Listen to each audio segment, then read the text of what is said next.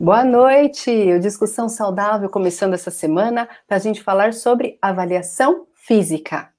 Quem nunca foi iniciar um treinamento, uma academia, e eles falaram que fazer avaliação física era obrigatório?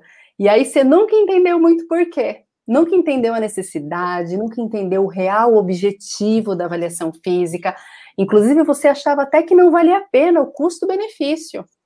Bom, hoje quem está aqui para explicar todos esses benefícios, tirar as dúvidas para gente, é o educador físico. Uh, ele é, ele tem MBA em Marketing e Gestão de Clientes. Ele é palestrante de diversos cursos de avaliação física. Ele é professor convidado da pós-graduação da FMU. Ele é colunista da, é, da revista Gestão Fitness. Ele é consultor e membro do corpo, uh, do corpo científico do software AvaSport. Ele é idealiza, idealizador da Elevato Fit desde 2003. Realizou mais de 10 mil avaliações. E ele atua com consultoria online desde 2014. Seja muito bem-vindo, Ricardo Camargo. Muito obrigado, Adriane. Muito obrigado por estar aqui, ter sido convidado para participar desse projeto tão legal. Espero poder tirar muitas dúvidas, a gente poder trocar bastante informação ali, entender realmente qual que é a utilidade, se é se é esse formato realmente da avaliação que é feito que é o melhor, tudo, a gente poder conversar bastante aqui e principalmente esclarecer as dúvidas, a gente poder alinhar muita coisa aí sobre essa, esse mercado, essa possibilidade, essa atuação com a avaliação física. Legal. Bom, Ricardo, muito obrigada desde já por ter aceitado aqui o nosso convite, por ter é, despendido do seu tempo para esclarecer tudo isso para a gente. E eu já vou iniciar com uma questão. Bom, Tá a avaliação física, ela, a gente pode dizer que talvez até pela obrigatoriedade dela, né? Assim, uhum. ela sempre foi um pouco discriminada, né? Sim, Algumas certeza. pessoas, é, elas não entendiam realmente o porquê estavam fazendo, uh, uh, o motivo de se fazer. Algumas até argumentavam, não, eu não quero saber, né? As informações. Mas hoje mudou, né? Hoje o cenário é outro. As pessoas, a gente comprova aí, né? Com o seu uhum com o seu negócio, né, online aí, que as pessoas vêm procurando pela avaliação física. As pessoas entenderam o objetivo da avaliação, entenderam as informações que ela traz para a pessoa e elas agora estão procurando mais. Então, eu queria que você explicasse para aquelas pessoas que ainda têm um pezinho atrás com a avaliação física. O que, que ela é realmente? O que, que deve compor a avaliação física? O objetivo dela real? Os benefícios que traz para as pessoas? Ah, perfeito. Bom, o que acontece, é, uma visão que muita gente tinha, e alguns ainda têm, né, é, é que a, aquela ideia de que a avaliação é para ver o, somente o resultado, ou a, apenas, tem muita gente que fala até, não, eu preciso eu vou melhorar, eu vou treinar para fazer a avaliação, porque quer ver um número bom, quer ver aquela imagem boa, ah, eu quero ver a foto, ou percentual de gordura bom. E aí que está um grande erro. A avaliação física não é só para se ver ali, para ver o, o, número, ou para chegar, uh, só para ver o resultado. Na verdade, o que muda muito o entendimento da pessoa, a vontade de fazer a avaliação, é quando ela começa a perceber que a avaliação física ela é um meio para se alcançar o resultado. Então não é simplesmente, ah, vou ver o resultado. Não. Então você tem o primeiro momento, que é a avaliação inicial, que é onde você identifica, olha, onde está, e aí uma série de fatores que vão te ajudar a te levar onde você quer chegar. Então, por que, que uh, eu tenho alunos que fazem avaliação quase que mensalmente? Uh, porque começa a entender que assim, eu posso treinar, ou eu posso treinar certo, direcionado. E isso é muita diferença na hora de você ter um resultado.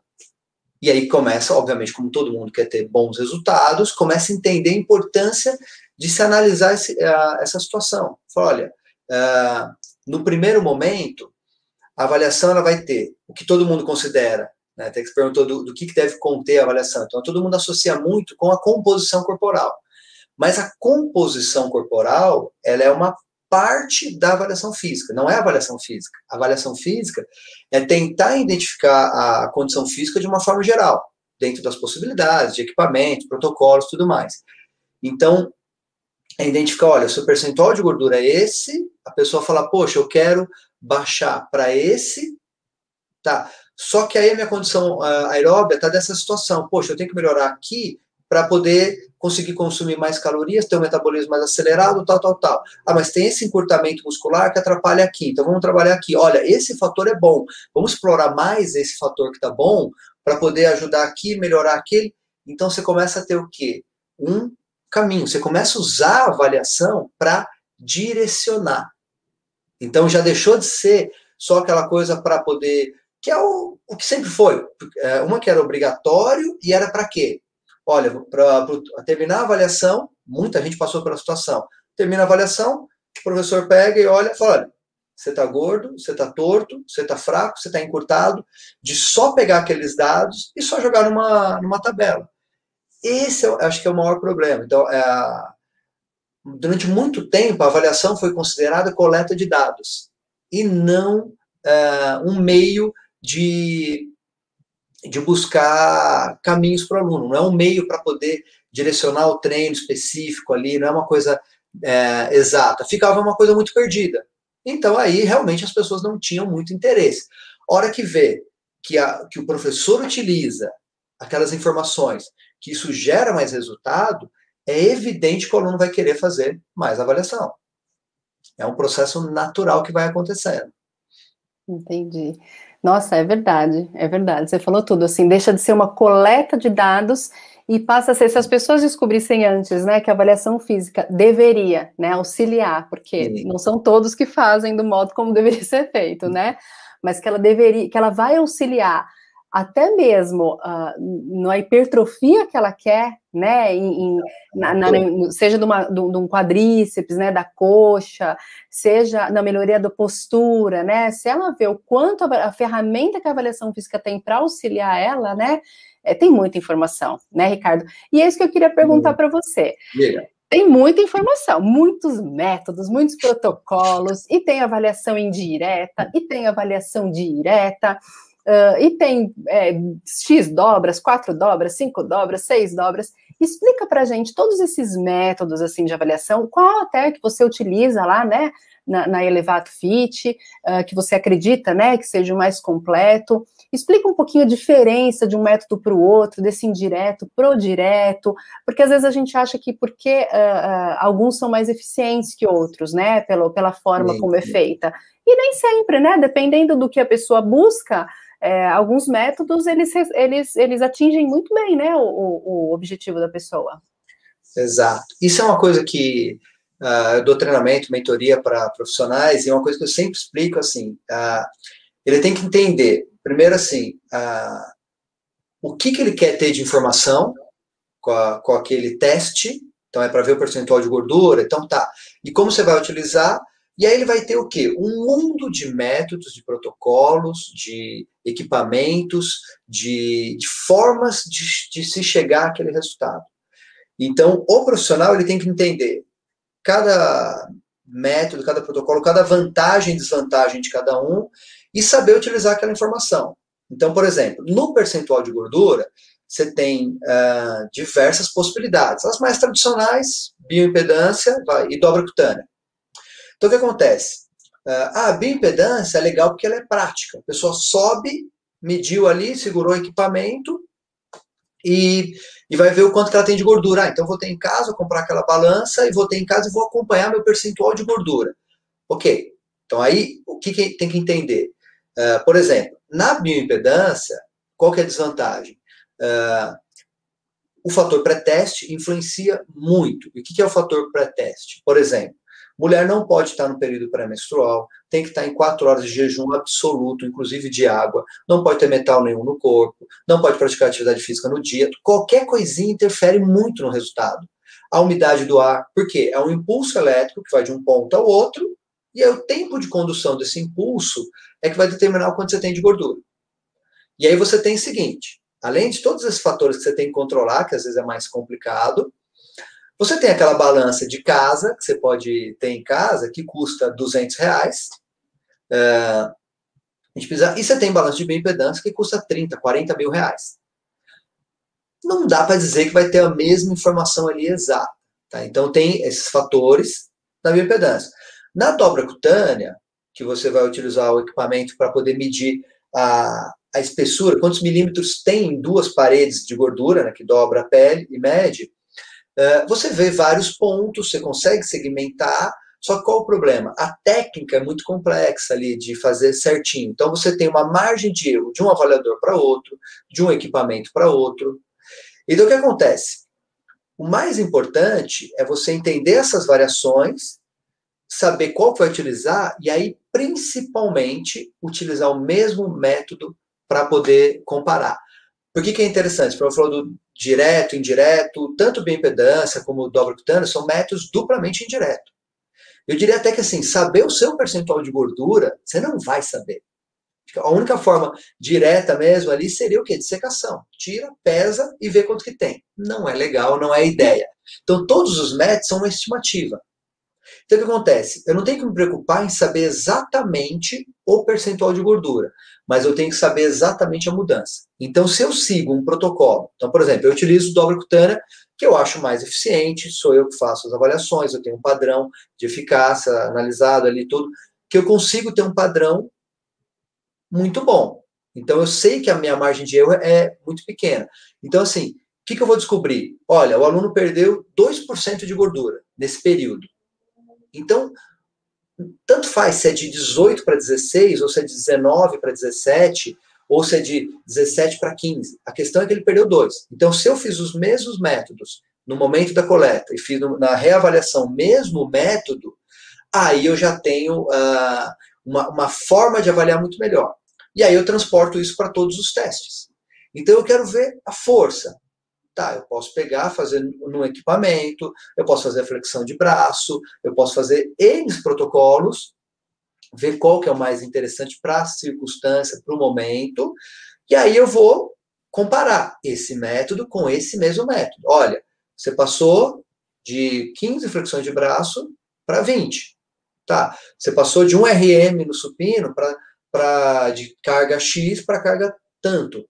Então, esse é o ponto, é você conseguir pegar essa, essa informação primeiro e ter uma precisão a ponto de você reavaliar, que a gente chama de reprodutibilidade, de você reproduzir esse teste e você saber essa mudança exata. Qual que é o problema? A pessoa vai lá na Nutri, fez a bioimpedância, mediu. Aí depois de um tempo, vai te ver na academia, quanto que eu estou de gordura? Aí faz por dobra cutânea, fez outro lugar por bioimpedância, aí depois vai com outro profissional, e aí aquelas informações se tornam é, extremamente aleatórias. Então, não dá para saber exatamente o que aconteceu. Ela vai ficar com, com números. E aí fica, ah, eu acho que eu perdi bastante. Não, não perdi. Será? Mas eu sinto que, eu, que minha roupa melhorou, mas eu não melhorei. É, o que aconteceu? O número deu errado. Então, isso acontece muito. Assim, eu, eu, eu tenho muita gente que vai fazer avaliação uh, no consultório, porque fala, olha, eu quero saber o que acontece. Às vezes até esperando, olha, me fala quanto que eu tenho de gordura. Porque eu fui no lugar e falei, olha, eu não vou te falar, eu posso te garantir uma precisão, vou te falar um protocolo que eu escolho, que eu vou trabalhar. Às vezes até mostro na, durante a avaliação interessante de dobra, sete dólares e tal. Ah, mas eu tenho tanto. Fala, então vem cá. A gente acabou de fazer a avaliação aqui. Ó. Esses mesmos valores de dobra cutânea deram que você tem 17,8% de gordura.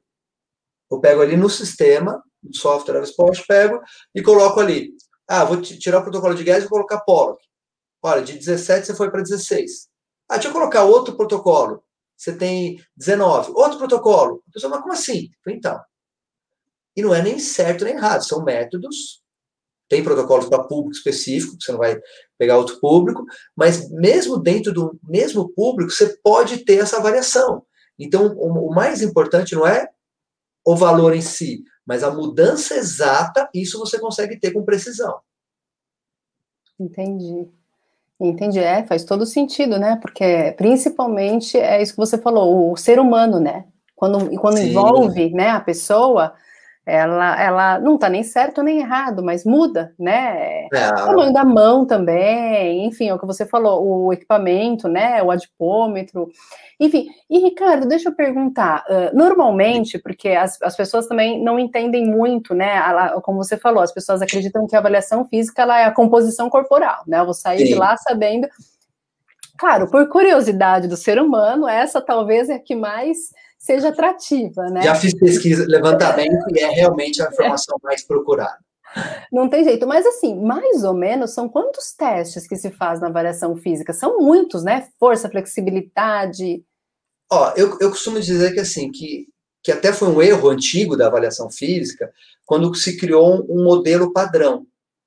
Então, assim, você tinha, durante muitos anos, eu diria décadas, a composição corporal, a avaliação postural, flexibilidade com banco de Wells, que era o sentar e alcançar, uh, abdominal e flexão de braço. E quando fazia de bicicleta, fazia o teste de Asprad. Só que, assim, isso é um formato. Você tem um mundo de opções de protocolos de teste e você tem um mundo de opções de aluno, de, de situações de cada aluno. Então, tem aluno que é mais interessante eu colocar mais testes de força. Tem alunos que eu tenho que fazer testes de, de parte respiratória. Tem aluno que tem que trabalhar mobilidade Pô, o banco de Wells, ele vê só a cadeia posterior. Pô, mas tem aluno que eu quero ver uh, uh, o ombro. E aí, se eu começo a correlacionar essas informações, eu vou para um outro nível de avaliação, outro nível de utilidade daquela informação. Isso é mais importante. Então, por exemplo, eu pego um aluno que ele é cifótico, que tem um ombro projetado à frente, a coluna curvada, e aí eu identifico, num, num posso fazer um teste de flexibilidade, e eu vou ver que ele tem amplitude aqui do ombro, da abdução horizontal do ombro, limitada.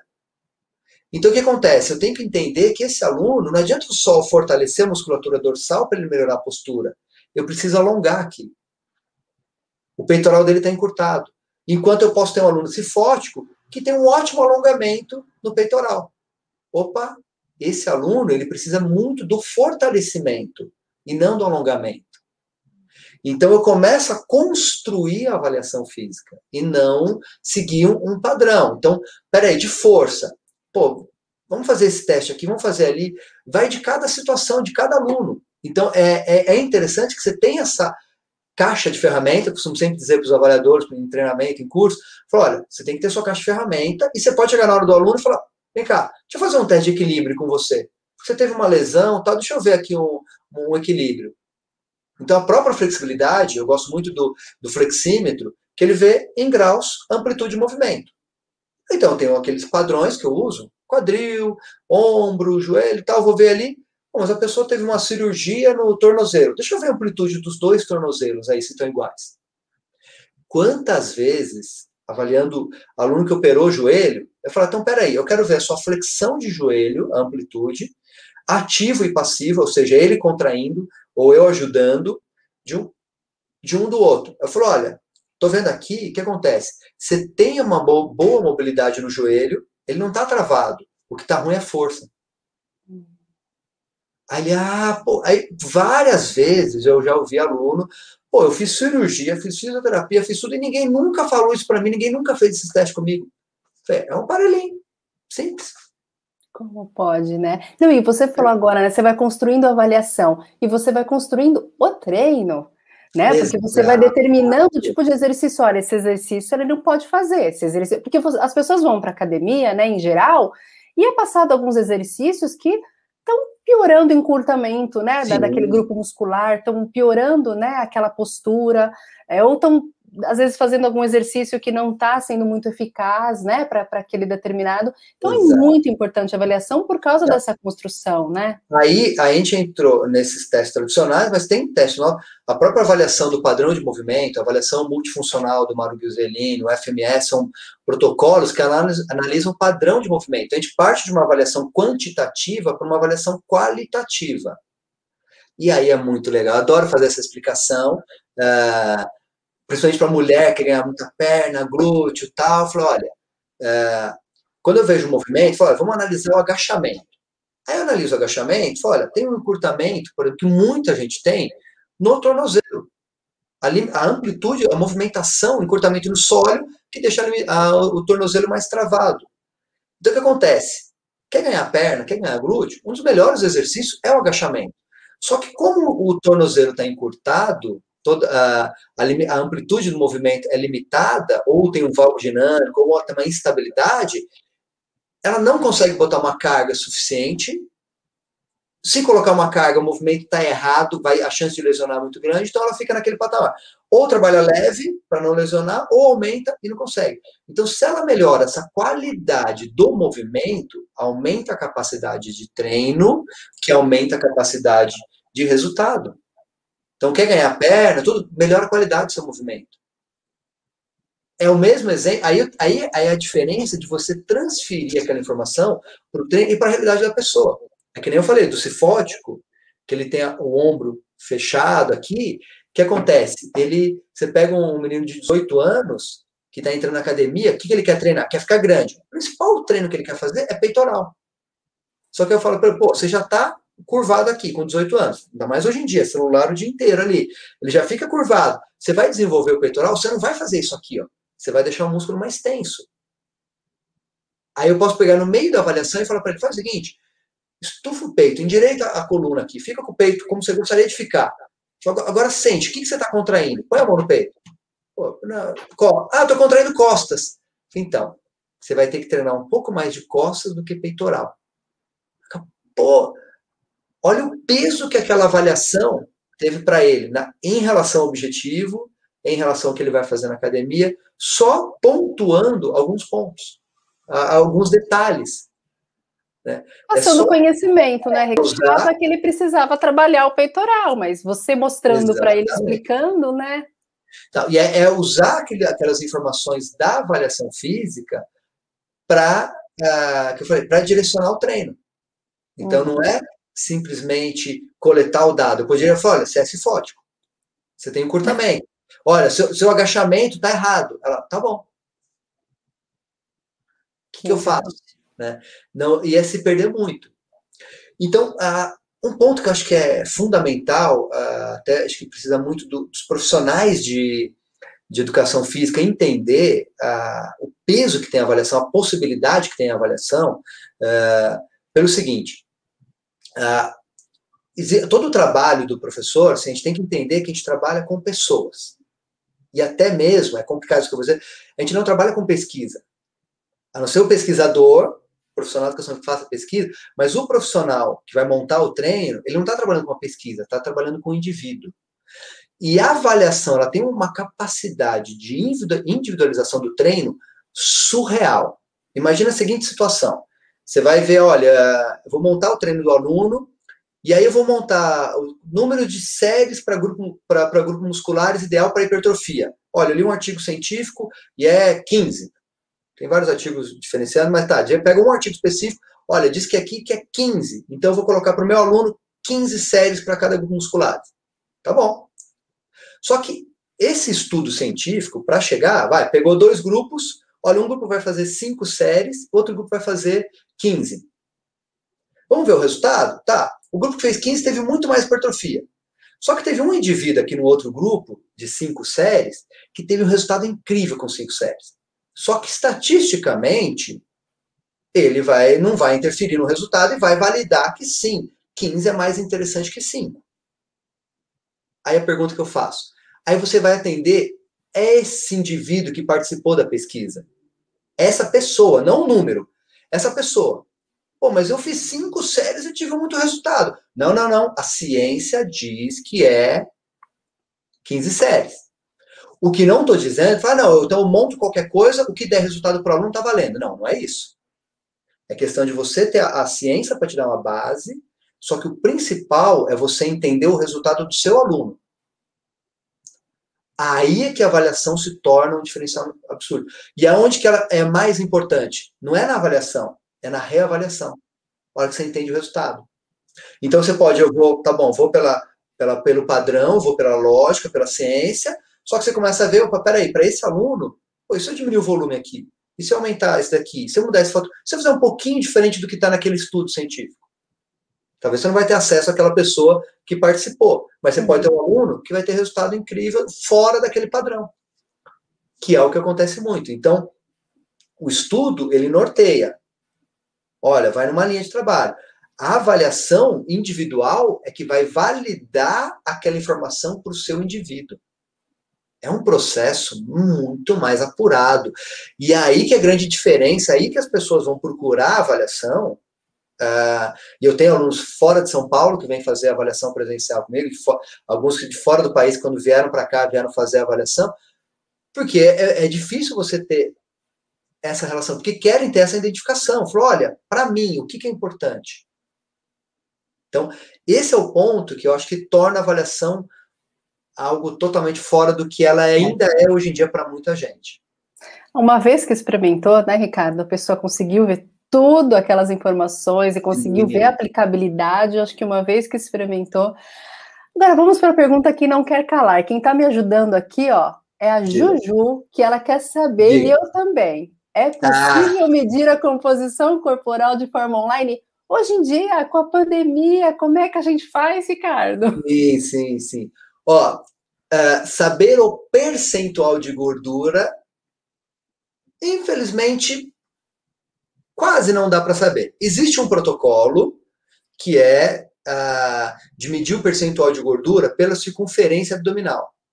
Só que ele foi um protocolo de Altman, ele foi um protocolo criado mais para pessoas obesas, ele tem toda uma característica e é muito uma estimativa muito vaga, tá? O que tem que se pensar é que, assim, de forma online. Então, assim, vamos lá. O que, que a pessoa quer? Então, vamos pensar na informação. Ah, eu quero ver a composição corporal. Então, o que, que ela quer? Ela quer saber a mudança no corpo dela. Então, uh, a foto muito bem tirada. Então, não é aquele antes e depois do Instagram que a pessoa põe uh, numa posição, numa luz, muda totalmente, muda a posição da roupa tal. Mas olha o quanto eu melhor. Não, para ser honesto, a foto com a mesma luz, com a mesma posição, uh, o peso, todas essas informações, elas vão te ajudando a entender a mudança. Então, quando você orienta o aluno a um padrão de foto, você visualiza uma foto, a outra, acompanha uh, a percepção do aluno. Então, ele tem uma percepção: olha, eu sinto que eu perdi gordura, mas eu acho que uh, eu sinto que eu perdi massa muscular também. Então, você pega essa percepção e vê nas duas fotos, a imagem ajuda muito. E aí você, se o aluno ter a possibilidade de você orientar ele a fazer as medidas, você já começa a correlacionar as informações. É muito complexo, sim, mas dá para poder se identificar as mudanças na composição corporal. E o que, que a pessoa quer? Ela quer botar a roupa e se sentir bem. Então, você pode simplesmente, vamos no óbvio, qual a melhor roupa que você quer? Você pode fazer dentro de um protocolo com o aluno, fala, pega aquela roupa que você queira se sentir muito bem. De 0 a 10, como você se sente com essa roupa hoje? 2. Um mês depois, de 0 a 10, como você se sente? 5. Então você melhorou em tantos por cento a sua, a sua composição. E a satisfação é toda uma questão complexa e subjetiva, mas você consegue analisar quando você abre a cabeça para outras possibilidades. A fita métrica, como você comentou, né, você pode ajudar a medir, porque como você comentou aquela hora da porcentagem, não interessa se ele saiu de 19% para 17, 18 para 16. Se a fita métrica, a pessoa, você orientar ela, né, a medir de uma certa forma, e lá diminui, ela não vai perder órgão, né, Ricardo? Então, se Exato. Lá... ah, mas pode, olha que eu faço avaliação, eu trabalho com a parte técnica, mas eu não vou dizer, não, não serve porque você não sabe se você perdeu gordura ou massa muscular existe uma margem da, obvi, da parte óbvia, né? Vamos chamar assim. Pô, se a pessoa foi lá, ah, com, ah, com 80 quilos, se alimenta bem, não está fazendo nenhuma dieta absurda, restritiva, está ah, fazendo um trabalho muscular, e de 80 quilos foi para 75 e diminuiu 5 centímetros de abdômen, pode até ter, ser que per, perdeu alguma parte, algum, um pouquinho de muscular, mas é evidente que o principal foi, foi gordura. Isso você correlaciona com a imagem. Então, uhum. é, é, a vontade de analisar os dados e não esperar aquele dado exato. Uhum. Então, se for esperar o dado exato, manda usar uma bioimpedância. Só que aí a margem de erro é complicadíssima. Entendi. Não. E a, a Juju perguntou com relação à composição corporal, né? Eu queria que você falasse para a gente com relação a toda a avaliação mesmo, ah, assim. É o seu, o seu hoje é elevado vídeo, vocês trabalham muito, né, com isso. Tem com consultoria online uh, desde 2014. Né? Comecei a trabalhar com consultoria online. E aí uma coisa que eu sempre tive resistência aí para o online, porque eu eu gosto do trabalho próximo, eu gosto do trabalho bem feito. Então, pô, eu direciono aluno, acompanho e tal. E aí né, ah, foi, foram acontecendo alunos pedindo, ah, monta um negócio aqui, uma parte. E aí os recursos de tecnologia vão evoluindo, de 2014 para cá evoluíram muito. O meu próprio processo de avaliação do meu aluno de consultoria mudou absurdamente. Então, é, desde ele colocar a informação, uh, mas eu consigo, com outros testes, uh, até o padrão de movimento. O que, que eu tenho que pensar? Como funciona um protocolo? Vai, vamos pensar a flexão de braço. Eu oriento o aluno e ele executa, no presencial. Se eu gravo um vídeo, ó, você vai fazer a flexão de braço assim, assim, assim, eu quero que você fique com a mão nessa posição, braço aqui, aqui, aqui, você dá um exemplo, você vai lá e faz quanto e você me manda quantos foram esses números. Ou você acompanha por uma videoconferência. Hoje é a coisa mais simples do mundo fazer o atendimento ao vivo com o aluno. Dentro do meu processo, eu trabalho com análise do padrão de movimento. Então, tem alguns movimentos que eu peço, e aí tem todo um vídeo orientando, falo, olha, você vai fazer o agachamento assim, assim, assado, tal, posição do braço, posição tal, tal, tal, e você me manda o vídeo. Você vai fazer a flexibilidade, eu vejo a flexibilidade do meu aluno online, em graus. Simples. Quantos recursos, quantos aplicativos hoje em dia, você põe a fita lá, o risquinho para cá, quantos, quantos graus tem de amplitude? E aí eu consigo ver a evolução. Então eu posso pegar a flexão do quadril deitado, a pessoa sobe a perna, eu pego lá a foto, deixa eu ver aqui, a amplitude máxima, tal. Quantos graus tem aqui? Você jogou na foto, orientou com os padrões de posicionamento e tudo mais. Pronto. Eu tenho flexibilidade, eu posso fazer avaliação postural, eu posso fazer padrão de movimento, eu posso fazer resistência uh, anaeróbia lática, eu posso fazer um monte de coisa. Posso fazer de esteira. Ah, mas eu não vejo frequência cardíaca. Então agora eu vou dar um, um detalhe de como que é dentro da minha consultoria para aqueles uh, profissionais que quiserem se inspirar. Não pense em copiar, pense em se inspirar. Tá? Mas eu tenho um protocolo que eu faço com meus alunos para ver a resistência na esteira. Para o aluno fazer sozinho. Pô, mas como é? Mas e a frequência cardíaca, a pressão, tudo mais? Não vai dar para ver. Eu sei que eu não vou ver, não vou ter. Eu peço para quando ele puder fazer um teste completo, um laboratório, ótimo, mas eu preciso ter alguma informação para prescrever o treino na esteira. Então o que, que eu peço para ele fazer? É um teste escalonado. Eu quero que você coloque sua frequência cardíaca. Hoje em dia a maioria tem, as esteiras tem, todo mundo tem o seu relógio que mede. Eu quero que você coloque, você vai ficar uh, dois minutos em cada velocidade e vai subindo de 8 até onde você conseguir abaixo do seu limite extremo, porque ele vai estar sozinho, até você ficar uh, numa escala de Borg 17, 18 e não no 20, no exaustivo. Eu faço ele, eu falo, vai cansando, eu quero que você coloque a percepção e sua frequência cardíaca. Então, o que, que eu tenho ali? Eu falo, olha, eu sei que a 8 ele está a 110 batimentos e a percepção dele é 12. Ah, de repente ele olhou errado, o relógio não está bom, tá, mas uh, ah, 108 batimentos, tá bom, era 115 ou 105. Mas eu tenho uma margem. Eu sei que aquilo ali eu consigo fazer um trabalho com um tempo maior. Pô, ele, ele foi subindo e ele chegou a, a 12 por hora a 168 e percepção 17. Pô, eu vou dar para ele um tiro de 30 segundos. Eu posso falar para esse meu aluno fazer 2 minutos a, a 8 por hora e, um, e vai dar 30 segundos a, a, a 12 por hora. Eu sei que eu vou estar trabalhando ele mais ou menos nessa faixa e isso de forma online. Eu tenho alunos na Alemanha, França, Estados Unidos, espalhados pelo, pelo mundo todo, alunos que eu nunca vi pessoalmente, mas que eu tenho sempre esse, esse protocolo. Tem alunos que eu vi na, em relação à Covid, que teve Covid, uma aluna minha dos Estados Unidos, que já fazia o teste aeróbico, não, teve a Covid, voltou, quando foi liberado para voltar a treinar, vai lá fazer o teste aeróbico. A gente viu que estava um pouquinho só abaixo, não comprometeu. Olha a qualidade da informação. Então, como eu já tinha o histórico, eu falei, opa, peraí, você consegue chegar até aqui. Agora eu quero ver você de novo, pós-Covid, eu quero ver como é que você está. Tudo online, tudo remoto. Muito legal, muito legal. Bom, super possível, né? E a gente uma pinceladinha de experiência aí também, né, Ricardo? Ah, mas é, mas é aí que tá. É, é, quando você tem. Aí você usa aquelas informações você usa a sua bagagem para trabalhar com aquela informação. Então, tem excelentes avaliadores que trabalham com os testes tradicionais: abdominal, flexão de braço, dinamômetro. Só que o cara é bom, ele sabe pegar aquela informação e utilizar para prescrever o treino, e utilizar para orientar o aluno. Uhum. Ele tem a bagagem para isso. Então ele consegue pegar aquelas informações e direcionar. Aí faz toda a diferença.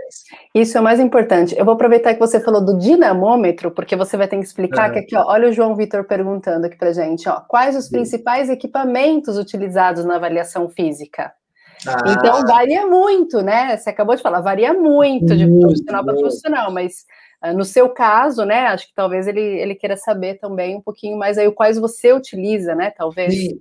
Eu tava, a gente estava até conversando antes, né? Que foi do, do meu canal do YouTube, tem algumas informações sobre avaliação, tudo aí. E vira e mexe. É, ontem eu estava respondendo uma, uma mulher que ela queria comprar para o marido de presente um kit de avaliação. E estava questionando, pô, mas o que, que eu compro para ele tal, que ele é educador físico. Mas é uma base que eu sempre digo para o uh, profissional. Uh, você vai ter que fazer uma equação ali. Eu falei assim, olha, quais informações eu quero ter, qual a minha possibilidade de investimento e qual que eu quero ter mais apurado ou não. Então, por exemplo, vamos numa base. Uh, eu vou comprar um adipômetro, uma trena, uh, e aí um aparelho para medir a flexibilidade, e tá bom, esses.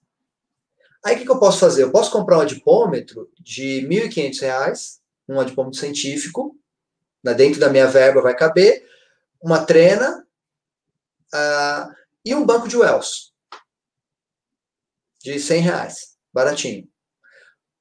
Por quê? Eu quero ter a precisão na composição corporal muito alta. Só que eu posso ter, de repente, com o mesmo, vai, mesmo valor, eu posso comprar um adipômetro de 500 reais, aí eu compro um paquímetro também, que aí eu vou medir o diâmetro ósseo, eu aumento as minhas informações, só que eu perco a precisão na, na medição da dobra cutânea. Então é uma equação. Falo, pô, vale a pena? Só que eu vou ter mais informação. Eu vou ter o diâmetro que vai me permitir calcular o peso muscular. E nesse ainda, eu ainda consigo colocar um flexímetro, que é mais caro que um banco de Wells, às vezes, depende do modelo. Pô, mas se eu coloco flexímetro, eu vou conseguir medir todas as articulações do corpo a flexibilidade. Pô, e aí? Então, quem tem condições, o céu é o limite. Você tem aparelhos hoje em dia para tudo. Uh, você tem analisadores de gases que são portáteis, que você faz o teste do lutador de MMA lutando. Ele analisa o VO2 máximo lutando, consumo calórico, energia, gasto energético lutando. Põe uma, é, um aparelho nas costas e vai lá e luta com equipamento e pronto. Custa 200 mil reais. Vale a pena? Não vale? Então, a estrutura do equipamento, ela quais equipamentos, eles partem de quais informações eu quero ter. Aí eu vou, pô, eu quero ter essas informações. Então, quais são os testes e quais são os equipamentos disponíveis para essas informações? Aí eu vou, pô, peraí, então agora, aonde que eu gasto mais, aonde que eu gasto menos? O que, que é mais importante para mim? Então, vai para cada um, assim, olha, eu quero ter uma precisão aqui, então investe nesse. Pô, mas eu quero ter um mundo de informações. Então você vai ter que comprar equipamentos mais simples, e aí vai da gestão do trabalho. Pô, vou comprar equipamentos mais simples, já, já, eu já vendo um formato de trabalho mais completo, e com o retorno que eu for tendo, aí eu vou melhorando os equipamentos, do que depois ter que mudar o formato de trabalho. Sim, é. entendi. É, no caso, se ele, não sei se o João ele é, é profissional, né? Se ele está perguntando uhum. isso porque ele é profissional, mas é realmente daí Deve você vai atender um público com muitos objetivos, você tem que ter sim, sim. um número maior de informações mesmo. Nossa, Ricardo, olha, tem muita informação ainda para a gente conversar, Bom. né? Mas eu acho que isso daí deu para dar uma pinceladinha e para o pessoal realmente que está assistindo a gente entender né, a importância e o quão legal é a avaliação física, né? Isso, isso é importante, que às vezes as pessoas pensam que. É, eu acho engraçado que, que muita gente, nossa, mas eu achei que a avaliação ia ser, ia ser ruim, né? Tipo assim, não, não é ruim, é, é, é porque a pessoa fica com medo do resultado, que acha que aquela coisa de escola, né? Avaliação, eu vou ser avaliado, eu vou dizer, é muita, ah, é muita gordura que eu tenho? Eu falei, não sei, Depende. Depende do que você quer ter e, principalmente, é, ah, eu, é, depende da reavaliação. Isso, isso é uma coisa muito importante também com a vivência que eu tenho, que assim, é, 15% de gordura para uma mulher é muito é pouco. Para a maioria, Comparado comigo, é pouco. Para a maioria vai ser muito pouco. 99%. Só que eu tenho alunas que é muito, porque ela tinha 13, 12. Então ela tá, olha, eu tô, eu tô enorme, eu tô obeso. Por quê? Porque é, mas eu, nem julgo, porque sim, ela tem mais do que ela tinha antes. 25% de gordura é pouco, é muito? Depende.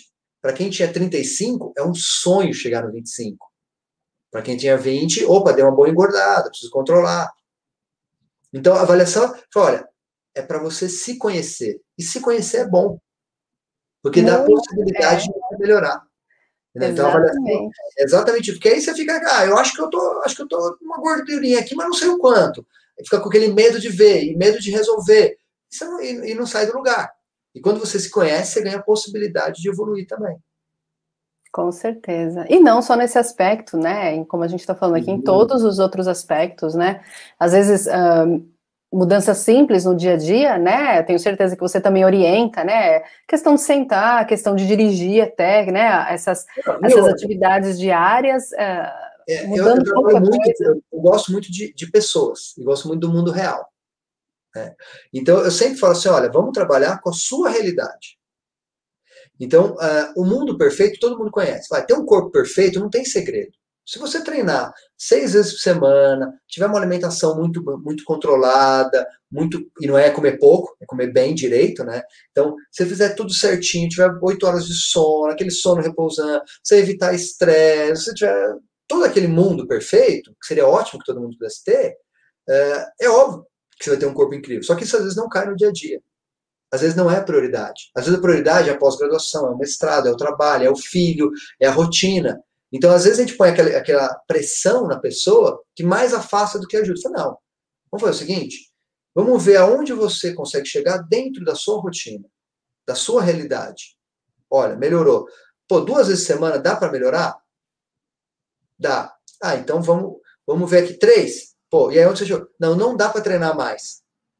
Mas você consegue treinar mais forte? Deixa eu ver os testes para ver se você consegue treinar mais pesado. Então você vai treinar três vezes, igual você treinava antes, só que você vai treinar mais pesado. Opa, então eu estou entregando solução e não problema. Então por isso que a avaliação funcional é legal. Porque a hora que eu encaixo com a rotina da pessoa. E não criando um mundo, chegar lá e falar, olha, ah, eu quero emagrecer, tá bom, faz isso aqui, ó, pá, pá, pá, pá, pá, e pronto. A pessoa, tá, mas não tem nada a ver com a minha rotina. Ah, eu tomo minha cerveja todo final de semana, sei lá o que vai. Tá bom, Vamos descobrir onde você chega tomando. Será que vai precisar ou não? E muitas vezes não precisa fazer nada radical. O que precisa ter mais é constância. Uhum. Muito legal, muito legal mesmo. Bom, muito obrigada mesmo aí por todas essas informações, uh, né, por, por, por tanta, uh, é, tanta informação mesmo, né, que você trouxe, inclusive modernas, né, falando para gente aí da avaliação física online. Uh, eu vou deixar aqui no link do, do no, nos comentários do, do YouTube uh, o seu canal no YouTube aqui também. Vou deixar o link, uhum. vou deixar o link do seu Instagram. Quem está em São Paulo, na Vila Mariana, né? É Vila Mariana Sim, que você está, né? A, a ele, é, ele está lá, né? O Ricardo atendendo pessoalmente, ou mesmo vocês viram que é super possível fazer o atendimento online. Eu queria agradecer mais uma vez o seu o, né, o convite de você ter aceitado e fica já estendido para umas próximas conversas, que tem muita coisa aí para a gente conversar, coisas mais específicas, avaliação postural, acho um tema super interessante. E Nossa. se você puder retornar mais vezes, vai ser um grande prazer. Eu que agradeço, Adriana, é muito bom poder participar desse seu projeto, ver que você está querendo levar conteúdo sobre saúde, acho que cada vez mais uh, válido, cada vez mais necessário as pessoas entenderem. Conteúdo de qualidade, uh, sem uh, receitas de bolo, que eu acho que é legal, aquela coisa sem milagres, e que leve a pessoa a melhorar. Isso é o mais importante, é você achar meios de melhorar, meios de melhorar a sua alimentação, meios de melhorar a sua atividade física, que vai melhorar a sua saúde, sua disposição, e N fatores vão acabar melhorando. Então, Fico à disposição, sempre que precisar, pode chamar, que a gente vai sempre trocar ideias. Essa é a ideia mesmo. Legal, legal. Muito obrigada. E vocês que assistiram, que participaram, muito obrigada também. Fique com a gente aqui no, no canal, deixa seu like no vídeo, já se inscreva se você não se inscreveu. e até a próxima. Muito obrigada, boa noite. Boa noite, gente.